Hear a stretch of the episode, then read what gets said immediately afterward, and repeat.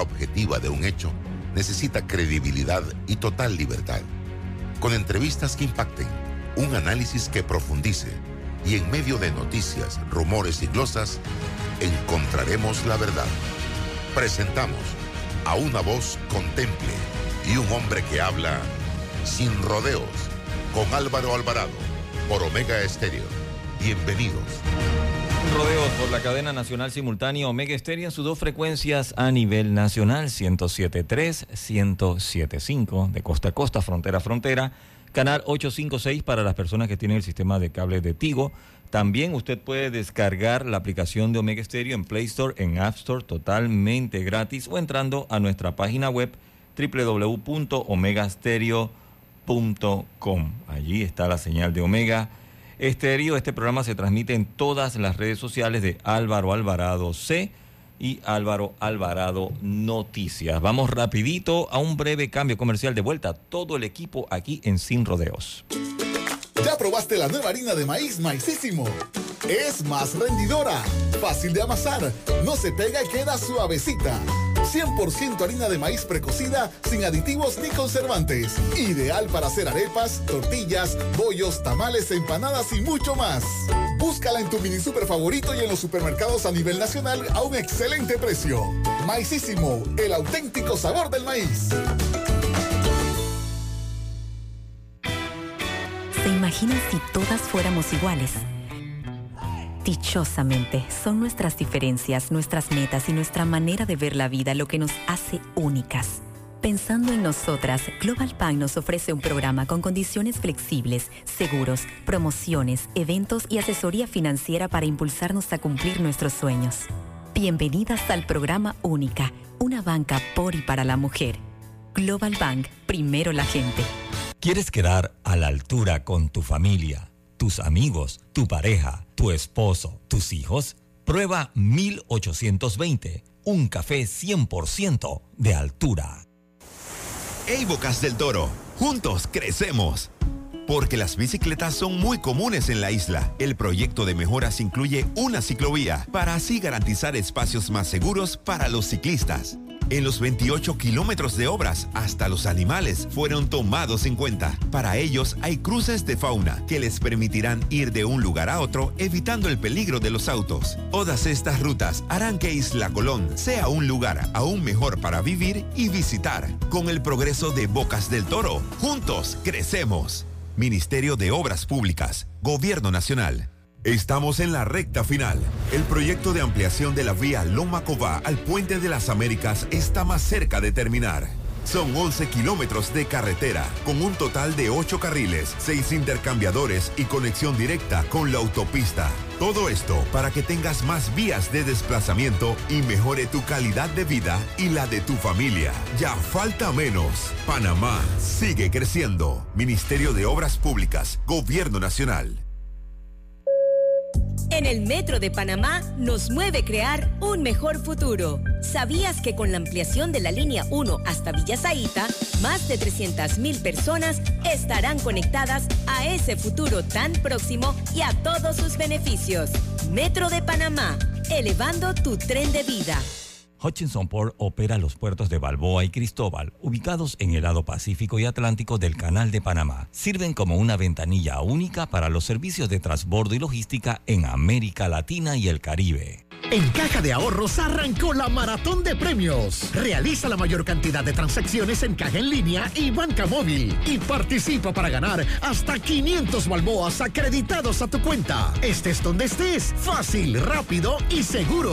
Caja de Ahorros, el banco de la familia parameña. Ver términos y condiciones en cajadeahorros.com.pa. Bueno, me voy a comer con una estrella. Mm. Espérate, ¿y tu esposa sabe? Claro, ella sabe que la estrella del sabor es American Star. Y por eso en la casa comemos delicioso. American Star, el tasajo, jamón, chorizos y embutidos más suaves, económicos y con el sabor que le gusta a todos. ¡Oh! ¿Me invitas a conocer esa estrella? Busca la estrella roja y azul American Star, la estrella de tu cocina.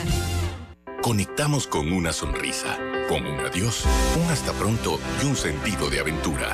Ahora, nuestra conexión al mundo crece con la estación aeropuerto del Metro de Panamá. Todas las líneas nos llevan al mundo. La estación aeropuerto nos une más. Metro de Panamá, elevando tu tren de vida.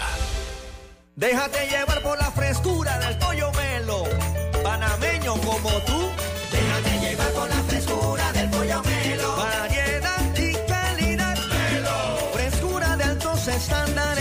la calidad es una promesa.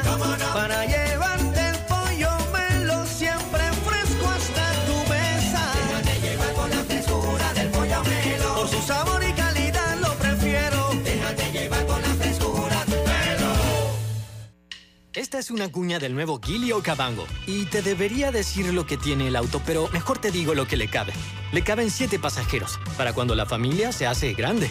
Le caben todos tus trips y muchas aventuras. Le caben las entregas de ese emprendimiento que te pide espacio. Le cabe toda la tecnología, seguridad y comodidad que no entran en cualquier carrito. Si la vida se te queda chica, es momento de crecer. Nuevo Gilio Cabango. Conócelo solo en Bahía Motors. A los gigantes equipos de Minera Panamá los repara Ernesto Arauz. No hay tarea demasiado grande para este chiricano. Y Walter Arcia hace su parte en ese gran taller. Ahorita soy mecánico 2 y las aspiraciones mías son llegar a ser mecánico 3 y seguir subiendo. Son más de 40 mil empleos que genera Minera Panamá, dándoles oportunidades de formarse y crecer a panameños de todo el país, como Keila de Coclé e Irving de los Santos. Con herramientas siempre hay trabajo. Minera Panamá, oportunidades que mueven la economía. Sube de nivel con más velocidad. Contrata mil megas hoy y recibe 25% de descuento por todo un año. La máxima velocidad por solo 37.50 mensuales. Contrátalo hoy en Más Móvil. Visita nuestras tiendas o entra a másmóvilpanamá.com. Quiero pagar mis deudas. ¡Quiero viajar! Quiero remodelar mi cocina. Tú tienes el plan, nosotros el préstamo personal. Solicita el tuyo en nuestras sucursales y con el desembolso te regalamos 250 balboas en una cuenta de Navidad. Caja de Ahorros, el banco de la familia parameña. Promoción válida del 15 de mayo al 31 de agosto de 2023. Términos y condiciones en cajadeahorros.com.pa. Disfruta de tu tarjeta Mastercard.pago con los siguientes beneficios. Sin anualidades, sin costo por usar en comercios o compras por internet Funciona en cualquier país del mundo y en cualquier ATM local o internacional. Saldos y consumos en tiempo real en nuestra aplicación. Solo tienes que seguir estos pasos. Descárgala en Play Store o Apple Store. Dentro de la aplicación busca activar nueva tarjeta y escanea el QR de la tarjeta. Verifica tu perfil usando tu documento de identidad vigente. Disfruta de tu tarjeta Mastercard. Punto pago, señoras y señores. Hutchinson Port administra y opera los puertos de Balboa y Cristóbal, ubicados en el lado Pacífico y Atlántico. Están conectadas por ferrocarril y una carretera transcontinental con una distancia de 80 kilómetros. ¿Qué tal amigos? Tengan todos muy, pero muy buenos eh, días. Bienvenidos sean todos a este su programa eh, Sin Rodeos a través de Omega Estéreo. Hoy es miércoles 26 de julio, año 2023. Gracias por acompañarnos. Hoy vamos a tener eh, con nosotros, como todos los miércoles, a don Raúl Osa, pero hemos invitado también a Danilo Toro, eh, ya que el lunes estuvo con nosotros, pero fue casi visita de médico, pasajera, de médico del seguro. Además. y no pudimos entrar de lleno en el análisis de lo que está pasando porque el escenario político se empieza a, diríamos, no sé si a despejar o a enredar, a despejar en cuanto a que ya tenemos cinco candidatos a la presidencia de la República oficialmente, el del PRD, José Gabriel Carrizo, el señor Ricardo Martinelli, que está en este momento, eh, yo diría que cruzando en una cuerda un río con eh, una cabeza de agua y lleno de pirañas abajo. Y la cuerda está eh, en este momento a punto de romperse.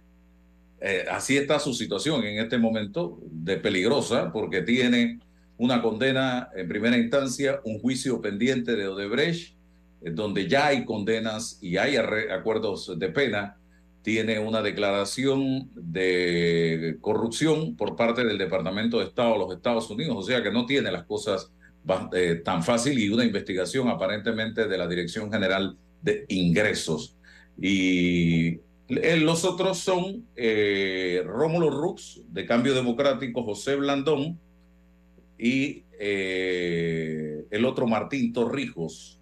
Faltaría Ricardo Lombana en el tablero y los independientes que ya parecieran perfilarse tres, que son Zulay Rodríguez, si no la descarrilan a través de un proceso en la Corte Suprema de Justicia, eh, Maribel Jaén y el señor Gordón.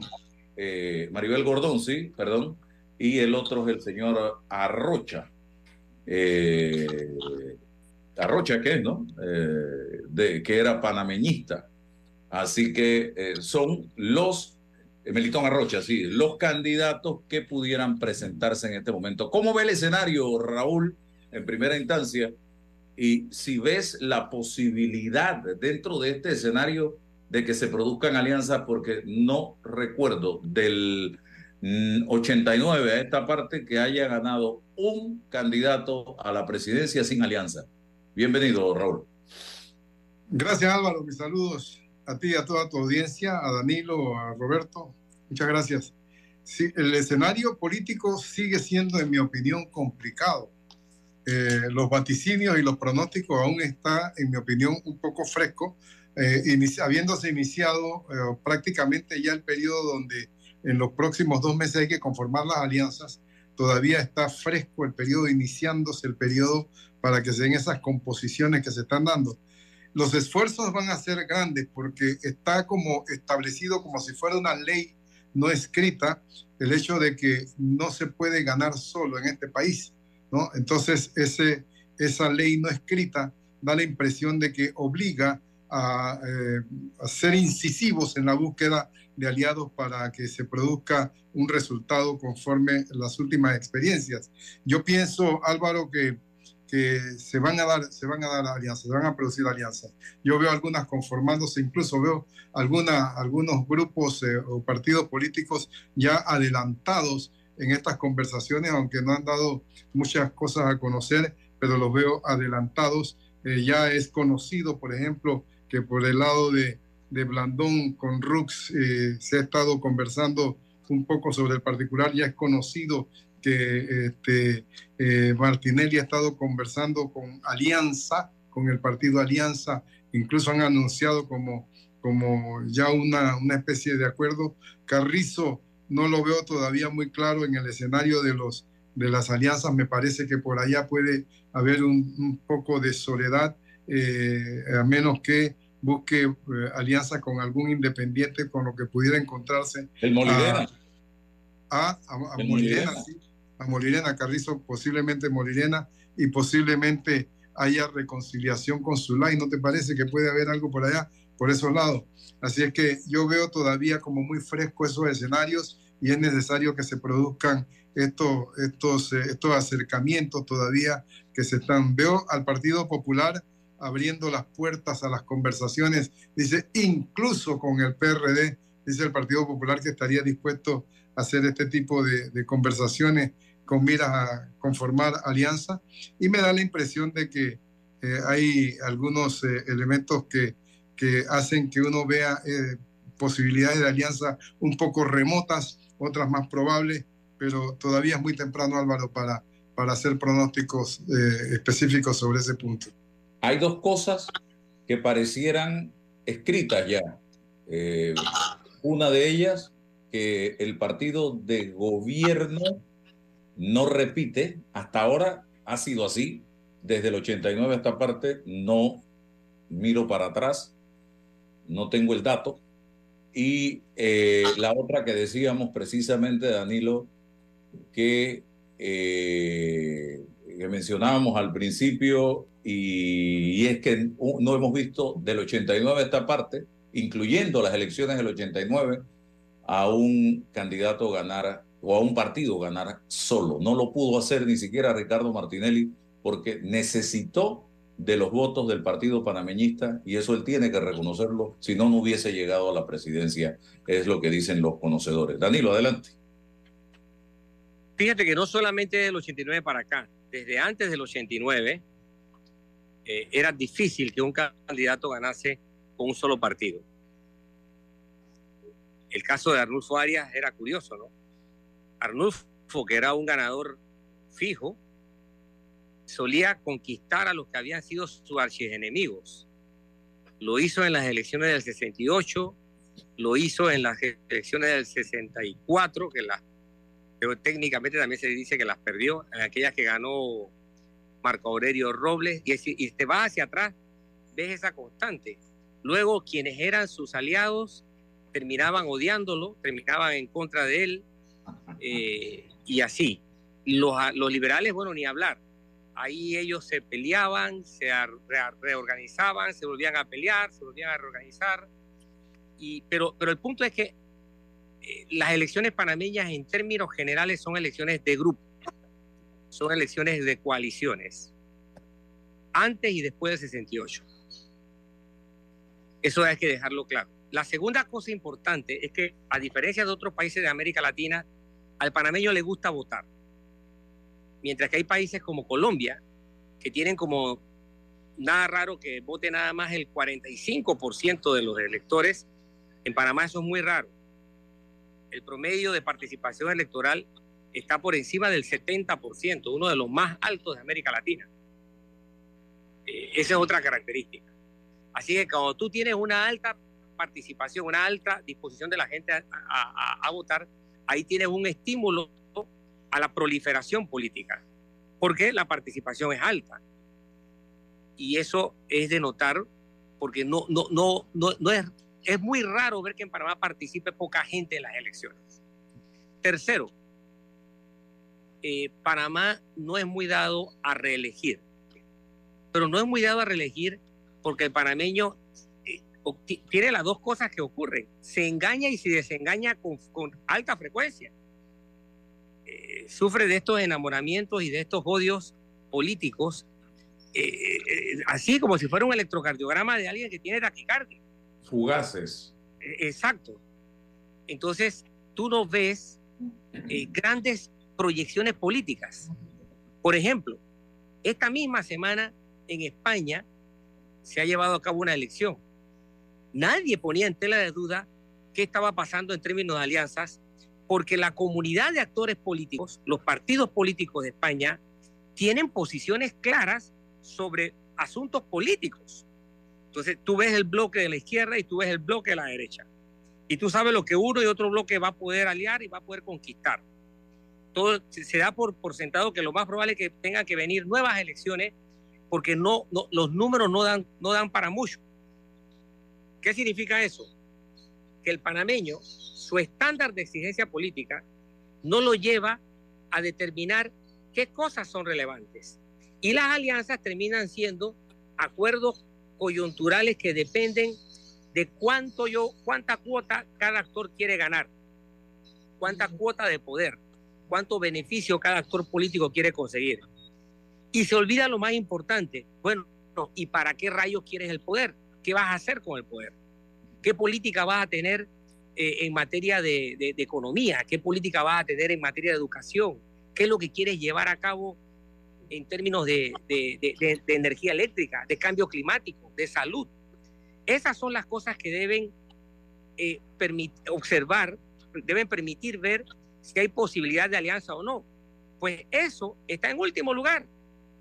Por encima de eso, en Panamá está la plata. ¿Cuánta plata tienes? ¿Cuánta plata vas a poner para la campaña? Dos, están los votos, obviamente que es algo importantísimo. ¿Cuántos votos tú puedes decir que tienes? Y tres, la estructura del partido, cuán organizado estés para enfrentar las, las demandas de una campaña electoral. Esas tres cosas. Pero el cuarto elemento que es tan vital, que es lo que realmente debe estabilizar una alianza en Panamá, brilla por su ausencia. Y, y aquí entonces entramos en una especie de casino político, porque las apuestas van y vienen sobre quién va con quién, si fulano va con el otro, si este se puede juntar con este, y, entra esta, este casino político que todo, todo te lo hacen ver tan fácil como que si depende de un individuo que vaya en alianza con el otro, cuando eso es lo más irrelevante o lo menos importante. Tenemos en el tablero a Martín Torrijos, a Rómulo Rux, a José Blandón y a Ricardo Lombana eh, con posibilidades de liderar una eh, alianza opositora.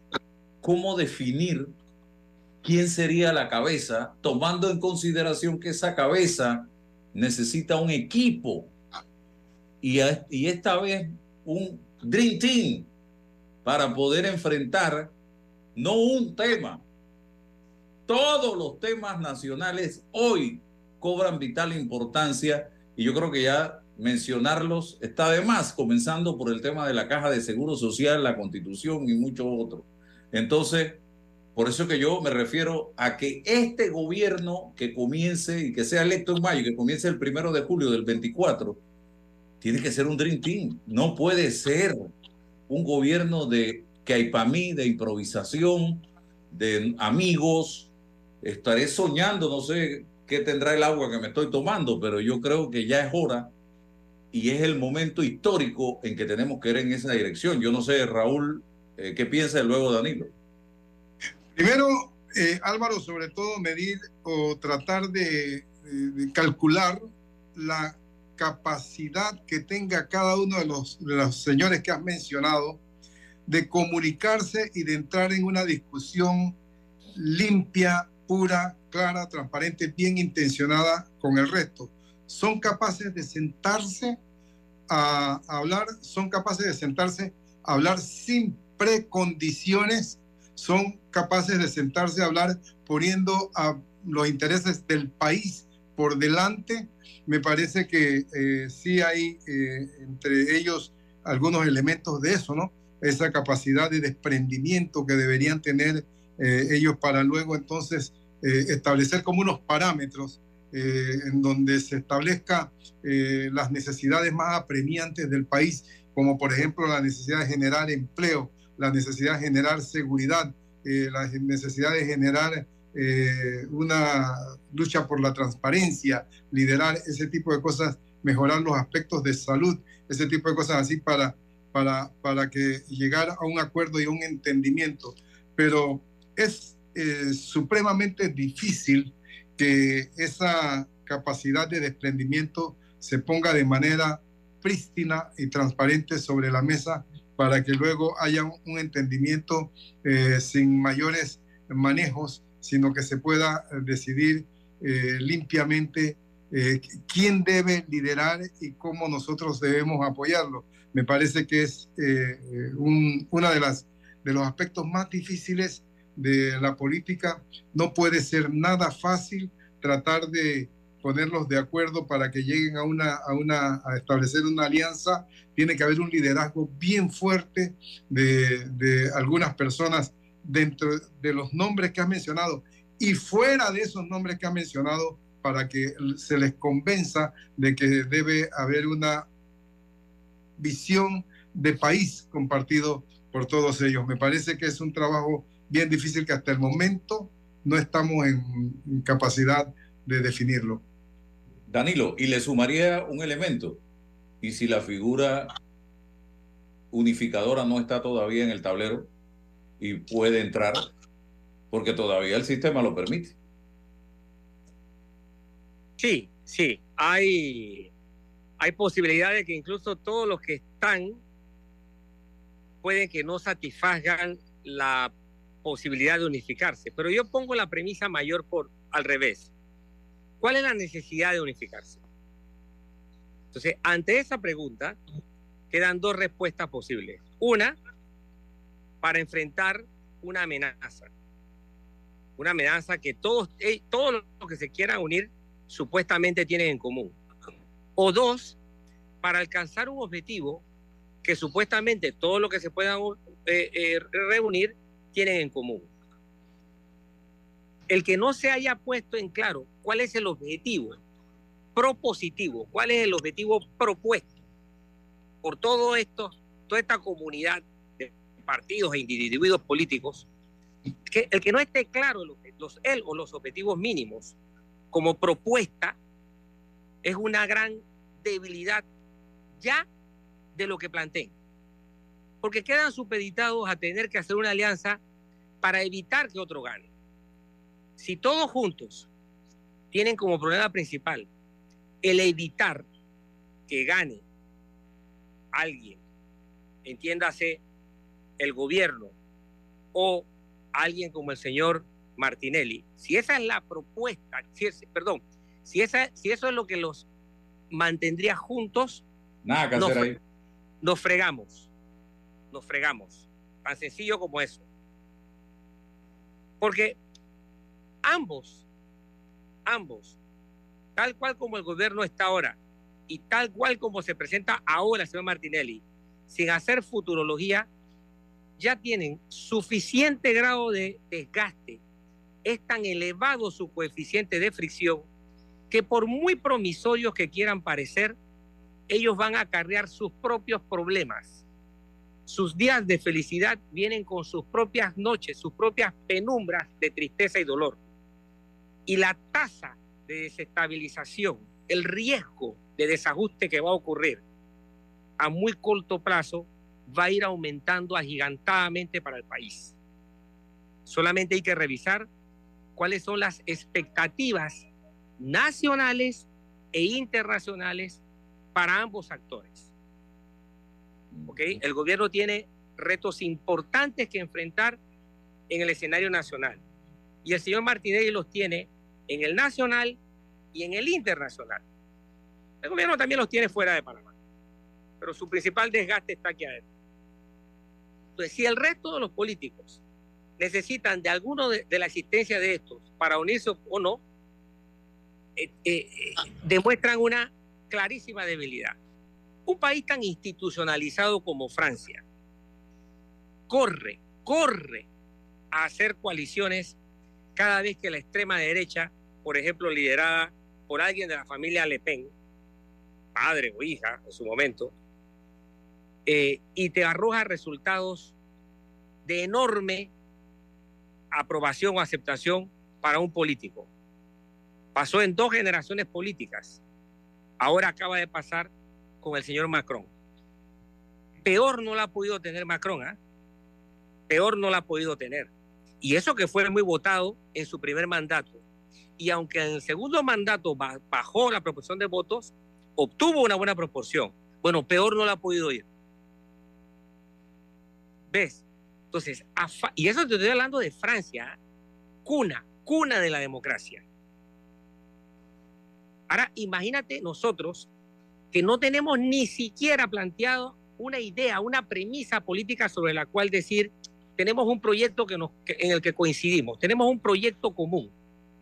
La ausencia de un proyecto común hace ver que las supuestas alianzas son puras panfletadas para el grueso de los intereses que realmente se quieren mantener o cobijar.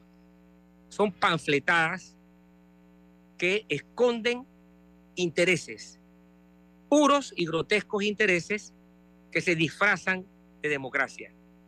En ese sentido, eso es lo que produce que los otros dos actores, que tienen enormes negativos, luzcan fuertes. Esa, precisamente esa contradicción. ¿Qué posibilidad tendrán uno u otro de encaramarse en el poder? Bueno, la tendrán en la medida en que hagan clic con la gente.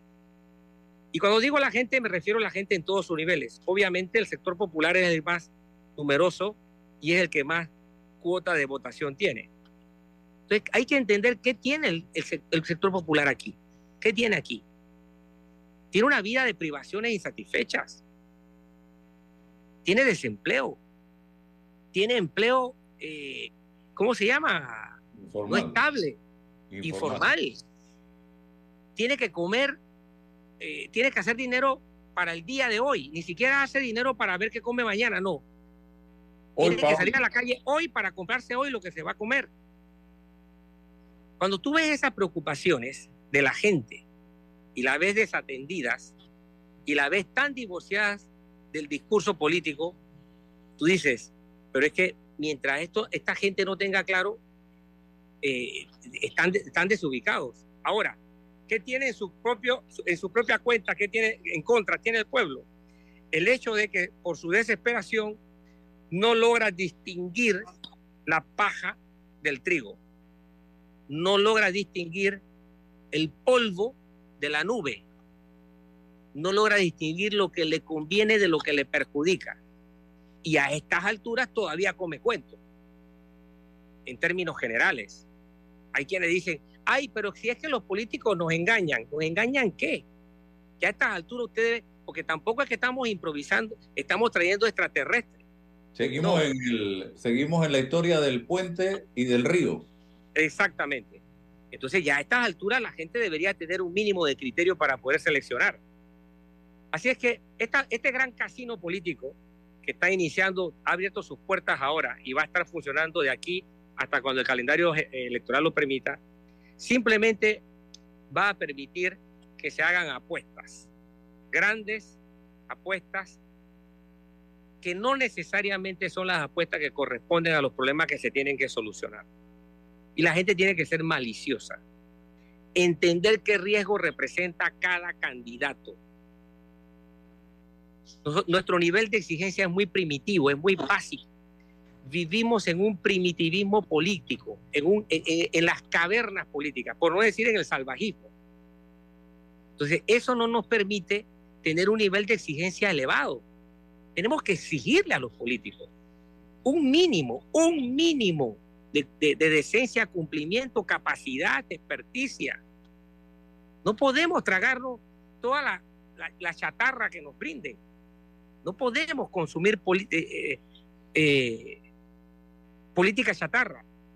No, vamos a terminar con todos los órganos del cuerpo dañados.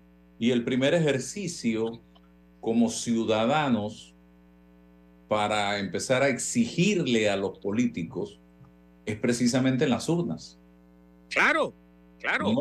reventando el país y paralizando el país. Se comienza en las urnas. Y fíjate, Álvaro, un escenario, el escenario más llamativo es el presidencial. Pero nosotros no tenemos nada de qué vanagloriarnos con el potencial escenario legislativo. ¿ah? En la oferta legislativa hay verdaderas cosas que, nos, que, aterran, aterran en la oferta de, de, la diputación y en la oferta de alcaldías y de representantes de corregimiento. Y allí los votantes se lo tragan todo todo, sin eruptar, se lo tragan todo. Bueno, eso va a tener un costo y el costo va a ser la continua, el alargamiento, la continuación de su sufrimiento, de su pobreza, de su, del abuso que usted sufre. Eso es lo que va a pagar. Porque ya te digo, llama la atención lo presidencial porque, porque ese nivel es el más alto. Pero no tenemos nada mejor en la oferta legislativa, en la oferta de alcaldes y en la oferta de representantes en términos mayoritarios. Y ya, Hay unas, excepciones.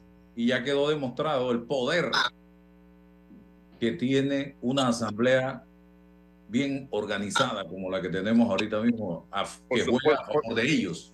Y por supuesto. Del presidente, que el presidente ha pasado a segundo plano Miren en lo que tenemos ayer, se, Benicio Robinson vuelve a dirigir la comisión de presupuesto, la misma estructura, de Raúl Pineda, eh, Vargas, Raúl Pineda dirigiendo la comisión de credenciales, creo que es. Eh, entonces uno se pregunta, ¿y entonces? ¿Y esto lo vamos a volver a repetir en el 2000? 24, señoras y señores, en mayo del 2024, eh, con estas personas que se han convertido ya en caciques dentro de estas comunidades, dentro de sus respectivos circuitos, y la gente sigue comiéndose el cuento, señoras y señores. Raúl, y, y, no, y no, no, no, descartemos un escenario fraccionado como el que tuvimos en, el, en 1994, donde tuvimos más siete, ocho candidatos a la presidencia de la República y obtiene el triunfo con un 33% el doctor Ernesto Pérez Valladares, porque no hubo manera de que se pusieran de acuerdo y gana Pérez Valladares. Con este pronóstico de gente comiéndose el cuento, Álvaro, con este pronóstico de candidatos a la presidencia o a la, o a la diputación que no tengan planteamiento concreto eh, con este pronóstico de gente, de votantes que no son exigentes para con respecto a los programas, a los planes, a las visiones. Nosotros tenemos este, un futuro eh, bien preocupante, a menos que lográramos darle un giro a nuestra sociedad muy rápidamente, que lo veo improbable, para que el votante eh, se torne exigente en cuanto a los requerimientos de eh, elección de su, de su candidato. La decisión que va a tomar eh, a través de su voto la haga, la haga valer a través de planes y programas. Sería maravilloso que nosotros lográramos una situación como esa. ¿Cómo se puede, le pregunto a Danilo, lograr un cambio eh, en ese sentido en el votante para que sea un poco más exigente? Bien, lo primero que lamentablemente tengo que decirte, Raúl, es que desperdiciar el tiempo tiene un costo elevadísimo y no es tan fácil como, como bueno, ahora vamos a educarnos políticamente para mayo del 2024. En términos históricos, mayo del 2024 está a una hora de este momento. Así que educarse para ese ejercicio eh, eh, eh, exige un nivel de disciplina. Es como, es como ser consciente de que no estoy preparado para el examen final y tengo que estudiar durante una semana 15 horas al día. A eso equivale lo que les vamos a pedir a los panameños. Pongan atención de manera intensiva en lo que está ocurriendo. Piensen en el Panamá que tienen, en el Panamá que quieren y en los riesgos que están por venir. Eh, ¿Cómo hacer para que la gente se forme? Los que manejan comunicación manejan, manejan varias teorías, hay varias teorías. Hay una teoría clásica que dice que el miedo, no hay nada que te haga cambiar más la conducta humana que el miedo. Y eso es cierto, históricamente está poblado, está, probado. El miedo es el factor más fulminante para que la gente cambie una conducta. Pero a su vez es el de mayor riesgo, es el que mayor desastre puede acarrear. Siempre detrás de la conducta de miedo hay un desastre.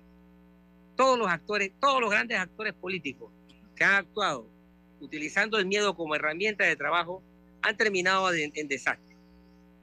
Desde, wow, desde antes de Cristo hasta la época de Cristo, Herodes, por ejemplo. ¿Qué hizo Herodes por miedo? Bueno, mandó a matar a todos los niños de cierta edad. Eso fue lo que se le ocurrió por miedo, por miedo a perder el poder.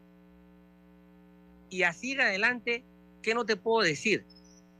de Hitler, de Pol Pot, de Idi Amin, de, de Mobutu Sese Seco y aquí en América Latina. Llegamos hasta el, hasta el día de hoy. ¿Qué no está haciendo Ortega por miedo? O Maduro por, por, miedo a perder el poder. ¿De qué, no, ¿De qué no son capaces? Así que el miedo es un recurso. Y seguramente alguna otra campaña algo va a, a masajear, a probar con miedo. Pero el miedo tiene otro riesgo.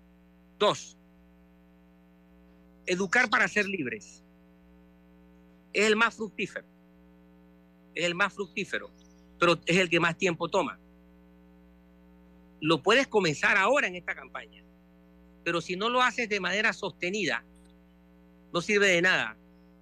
Siempre partes de cero cada cinco años con el riesgo de que la gente nuevamente, por adicción, vuelva a cometer los mismos errores.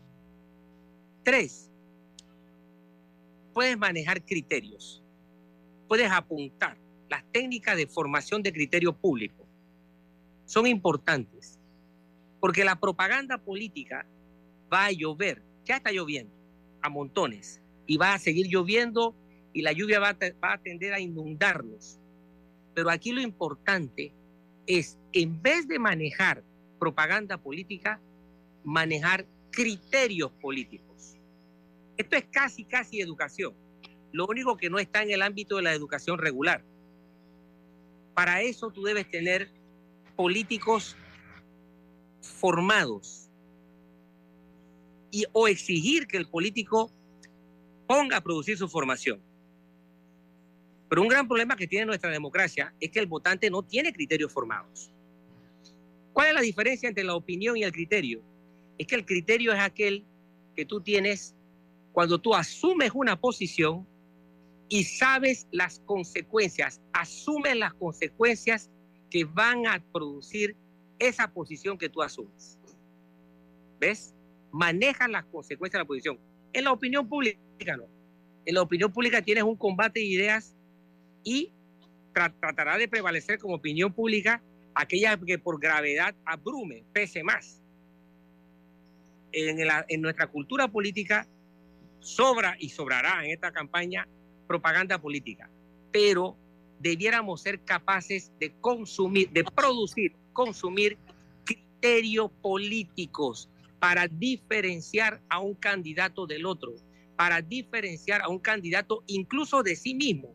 Porque ¿qué pasa con el candidato? Se disfraza, se disfraza de popular, se disfraza de simpático, se disfraza de solidario con el que sufre, ¿no? Entonces, el criterio te permite diferenciarlo a él de otros y de él mismo. Para eso, los proponentes tienen que tener claro, deben tener claro, el, mercado que están enfrentando, el mercado político que están enfrentando. No he visto, no he visto campañas todavía con ese nivel de precisión, aunque sí debo decir que hay campañas mejor planteadas que otras en lo que va. Lógico, estamos comenzando, pero ya al inicio me está diciendo a mí cómo los proponentes, qué valoran los proponentes. Y sí te tengo que decir, nosotros los consumidores de políticos tenemos que exigir el nivel de el nivel de presentación, el nivel de calidad de los políticos. Es muy pobre. Ese, ese, ciudadano que tú mencionabas antes, o hace un rato, que está viviendo el día a día, que sale a la calle a buscar el sustento para hoy. Tú le sales a decir que te voy a poner billete en tu bolsillo y ese, eso es eh, ópera para él, ópera para esa persona. Así es. Y, frente a eso, si le sale a decir que le vas a poner plata en, en el bolsillo, ¿ok? Eso, eso, eso es lo que su desespero necesita escuchar. Pero si por otro lado, si por otro lado le dices, es que la inflación no es tan alta o es la más baja de la región, y eso a mí que primero no entiende, o no entiendo. Segundo, ¿y qué me importa que sea bajísima si yo no puedo comprar? Si no puedo comprar una libra de carne. ¿Qué me importa que la inflación sea baja si yo no puedo comprar una libra de carne? Y ese ciudadano que le están diciendo que te voy a meter más plata en el bolsillo, él no pregunta siquiera y de dónde va a salir esa plata y cómo va a salir esa plata. No, no, no. Es más, él no, él no se da cuenta que, que, que, esa plata es la plata que le han quitado a él mismo. Al mismo ciudadano. Se la quitaron y luego se la presentan como migajas que le sueltan, ¿no? Tanto en obras como en, tanto en especie como en dinero también. Entonces, al final, queda la gente pobre subsidiando su propia pobreza. ¿Ves? Entonces, aquí el punto es que eh, esas necesidades básicas desatendidas, pongan la atención al discurso de los, de los políticos. Mientras más mágica le suene, mientras más impactante le suene la, le suene la oferta, posiblemente más falsa sea. Más falsa sea. Y Busca criterios. O sea, ¿qué criterio? Bueno, diferenciar la paja del trigo, lo bueno de lo malo. ¿Ok? Apelar un poco a ese pecado original. Ya, ya, ya se cometió en términos históricos. Bueno, ahora aprenda a diferenciar lo bueno de lo malo. hay mucha cosa mala que tiene apariencia de buena. Y hay cosas buenas que tienen apariencias de sacrificio, de dolor, de, de, de, de nivel de, cierto grado de, disciplina. Bueno, hay que aprender a buscarlo. Busquen información, aprendan a diferenciar. Estas elecciones, estas elecciones puede que sean el preámbulo de otra crisis como la del hace un con el agravante de que la próxima sería peor. Sería peor. Así que estas elecciones no son cualquiera elecciones. Ya vimos cuál es el nivel de volumen que nuestra sociedad puede alcanzar, cuál es el nivel de tensión que el país puede llegar a, sufrir. Ya vimos cuál es el grado de, de pugna que podemos tener. Bueno, ese nivel puede ser superado el próximo año. Ese y, nivel. Y financiado sería peor. Así es. El, eh, Raúl, siguiendo el, el argumento de Danilo, el panameño tiene que empezar a pensar en grande. Claro, claro. A, pensar, oye, yo necesito que en este país yo poder tener la opción de un empleo digno, formal, que me permita tener jubilación. Yo necesito que me garanticen esa jubilación a través de una institución de seguridad social sólida. Yo necesito que cuando yo voy al sistema de salud poder encontrar lo que el médico pidió que me hiciera y las medicinas que ese médico me recetó. Y si tengo que someterme a una cirugía, que esa cirugía sea mañana, no dentro de un año. El panameño tiene que pensar en grande y pensar en que la educación de sus hijos sea igual o mejor que la educación de la, educación eh, particular en el sector público el panameño tiene que pensar en grande y exigirle a los políticos leyes que manden a la cárcel a todo el que intente robarse un real del Estado o hacer negocios en el Estado y que se le quite todo lo que se robó. Todo, porque aquí tenemos eh, esa mala costumbre de que hay procesos, por temas de forma se caen y el, o, te metieron dos años y te quedaste con el dinero.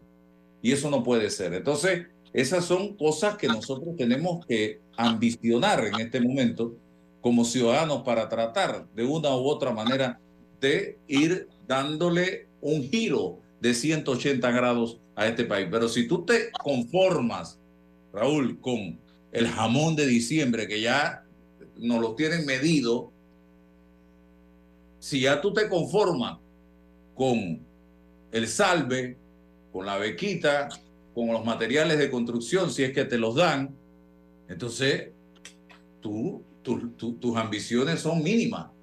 Tú no tienes ningún sueño. Ya tú estás muerto. Ya, si tú no sabes para dónde vas, ya tú llegaste. Así de sencillo, Raulosa.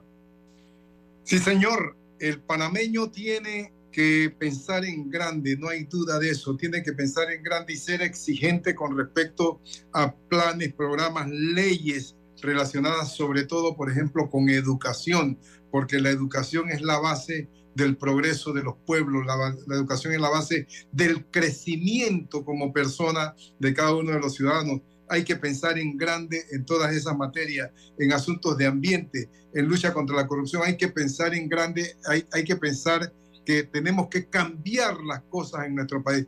Pero para cambiar las cosas en nuestro país hay que pensar en grande al momento de elegir.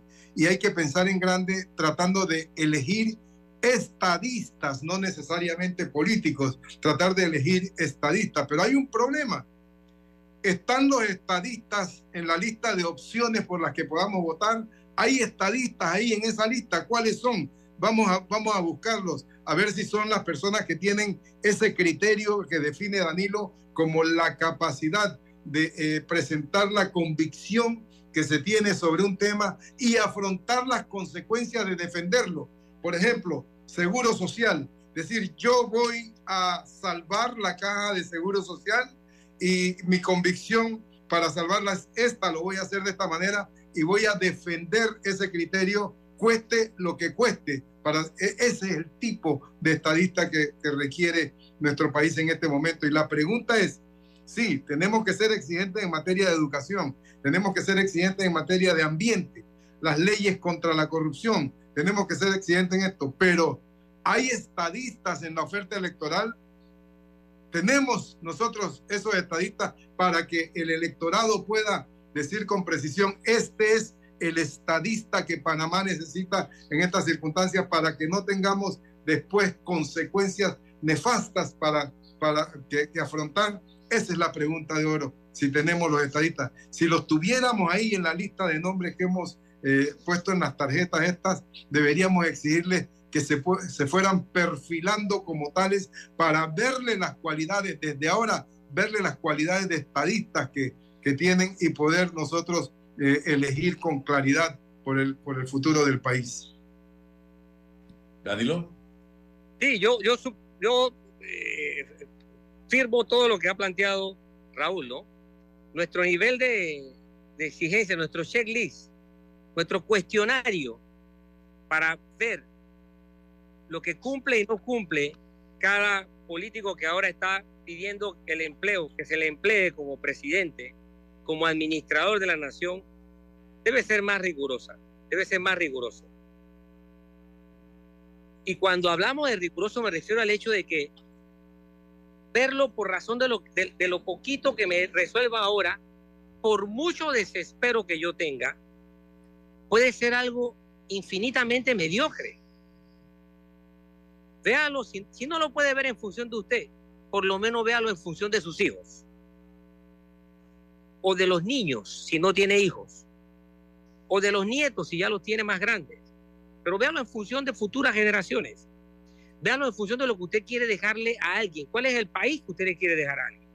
Pregúntele al político, ¿cuál es el corregimiento que tú quieres construir? ¿Cuál es el corregimiento que tú quieres dejar?